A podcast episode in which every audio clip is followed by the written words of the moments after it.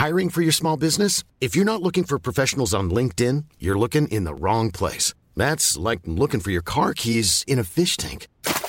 LinkedIn helps you hire professionals you can't find anywhere else, even those who aren't actively searching for a new job but might be open to the perfect role. In a given month, over 70% of LinkedIn users don't even visit other leading job sites. So start looking in the right place. With LinkedIn, you can hire professionals like a professional. Post your free job on linkedin.com slash people today. Être femme, ce n'est pas une donnée naturelle. Bah, t'as vu comment c'est sexiste Les valeurs patriarcales oppressives qui régentent notre éducation. Qu'est-ce que c'est que le sexisme C'est le résultat d'une histoire. Tout le monde a sa définition du féminisme. On peut plus rien dire. Qu'est-ce que ça veut dire? Salut, c'est Marine Pétroline, des Chroniques du sexisme ordinaire, le podcast qui débusque le sexisme dans les moindres recoins. Sexisme, féminisme, genre, virilité, transidentité, vous êtes perdus? Pas de panique? Tout s'explique. Aujourd'hui, on se demande, c'est quoi la Saint-Valentin? Des cœurs accrochés dans les vitrines, des roses, des chocolats. Chaque année, le 14 février, ces symboles déferlent pour célébrer l'amour et son saint patron, Valentin. En vrai, il y aura une trentaine de Saint-Valentin. Le Valentin du 14 février serait un martyr chrétien exécuté par l'empereur romain Claude II au IIIe siècle. Son lien avec les cœurs et les chocolats n'est pas très clair. Au départ, fêter Saint-Valentin le 14 février aurait été une façon de contrecarrer la fête païenne des Lupercales. Puis le lien avec l'amour courtois apparaît au Moyen Âge, quand on se rend compte que le 14 février correspond au début de la période d'accouplement des oiseaux. La Saint-Valentin, célébration de l'amour romantique, n'apparaît que bien plus tard, car l'amour romantique, longtemps, ça n'a pas vraiment existé. Du moins, pas comme on l'entend aujourd'hui. Dans la Grèce antique, il existe des histoires d'amour, mais ce n'est pas valorisé. Ce sentiment serait contraire à l'exigence du contrôle de soi attendu des citoyens. Au Moyen Âge, l'amour qui est valorisé est l'amour viril, qui lie deux chevaliers. Chevaliers qui cherchent aussi à impressionner la galerie en relevant des défis pour l'honneur d'une dame, déjà mariée à un autre. On parle d'amour courtois. Et puis, révolution copernicienne, développement des sciences, essor du capitalisme, perte de vitesse de la religion. Oui, je sais, je fais un gros accéléré. L'idée d'individu émerge. Individu qui se retrouve bien seul et désenchanté face au monde. Début 19e apparaît le mouvement romantique. L'individu se débat face à son destin. La vie ne vaut d'être vécue que s'il y a de l'amour, mais cet amour est impossible. C'est tragique, dramatique, et dans les œuvres romantiques, les femmes sont de faibles créatures passives, livides, au bord du gouffre. Ces histoires se diffusent dans des romans et imposent l'idée d'un amour romantique qui doit durer toujours et se substituer aux autres relations. On se met à se marier par amour et plus par convenance ou intérêt économique.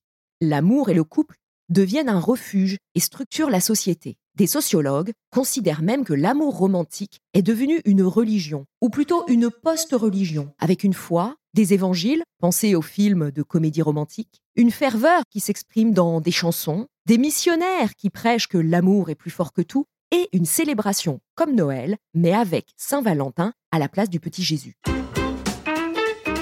C'est au 19e que la Saint-Valentin émerge comme une célébration de l'amour romantique, mais aussi de l'amitié. On envoie des mots doux à son amoureux, son amoureuse, ses amis. Mais l'amitié finit par être éclipsée, et à partir des années 50, la Saint-Valentin devient une fête commerciale, d'abord aux États-Unis, puis dans de nombreux pays. Cartes de vœux, chocolat, dîner aux chandelles et roses rouges, lingerie sexy, autant d'occasions de dépenser et de consommer. Ce qui se cache derrière la Saint-Valentin, c'est l'injonction à l'amour et au couple, plutôt hétérosexuel. Ça invisibilise les autres formes de relations romantiques, homosexuelles, bisexuelles, polyamoureuses ou encore asexuelles. Car oui, on n'est pas obligé de coucher pour s'aimer. Sans même parler du célibat. Le bonheur n'existerait que dans le couple, Graal ultime sans lequel t'aurais raté ta vie. Point d'épanouissement personnel et d'accomplissement en dehors du couple, en particulier pour les femmes. Avec l'injonction au couple vient l'injonction à la sexualité. Un couple qui ne baisse pas serait un couple dysfonctionnel. Il faudrait alors raviver la flamme. Et dans une relation hétéro, deviner qui en a la responsabilité Les femmes. Lingerie sexy, position acrobatique, sextoy, épilation. Les magazines féminins, mais pas féministes, regorgent de conseils. Les influenceuses s'y mettent avec des bons plans et des codes promo. Les femmes se sentent obligées de passer à la casserole. Quelle terrible expression, car ce qui passe à la casserole, habituellement, n'en revient pas vivant. Il a payé le resto, je lui dois bien ça, et puis ça fait deux semaines. Faut raviver la flamme. C'est ce qu'on appelle la dette sexuelle, dont on parlera dans le prochain épisode avec la sexologue Margot Théroux. L'idéal romantique actuel renforce des stéréotypes sexistes. l'injonction au couple s'adresse surtout aux femmes. Il n'y a qu'à voir le double standard. Être une vieille fille, c'est la catastrophe. Être un vieux garçon, ça passe. Une femme qui a beaucoup de relations sexuelles est une salope, un homme, un don juan.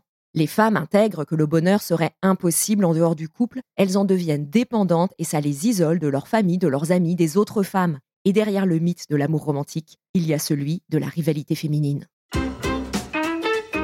Alors faut-il jeter aux orties l'amour romantique, en particulier hétéro, et le couple, et au passage se débarrasser de la Saint-Valentin?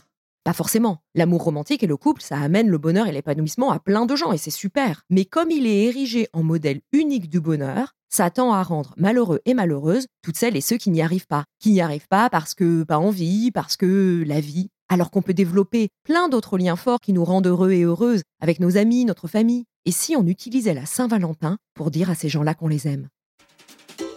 Voilà, maintenant vous savez ce qui se cache derrière la Saint-Valentin et l'amour romantique. Les mots sont importants, car comme le dit Beauvoir, nommer c'est dévoiler et dévoiler c'est déjà agir. Rendez-vous dans le prochain épisode pour continuer à nommer, dévoiler et agir contre le sexisme. Si ce qu'on a raconté dans cet épisode vous titille, je vous recommande l'excellent livre d'Aline Laurent Maillard dont je me suis inspirée. Post-romantique, comment moins de romances pourraient sauver l'amour et la société, aux éditions Lattès. À bientôt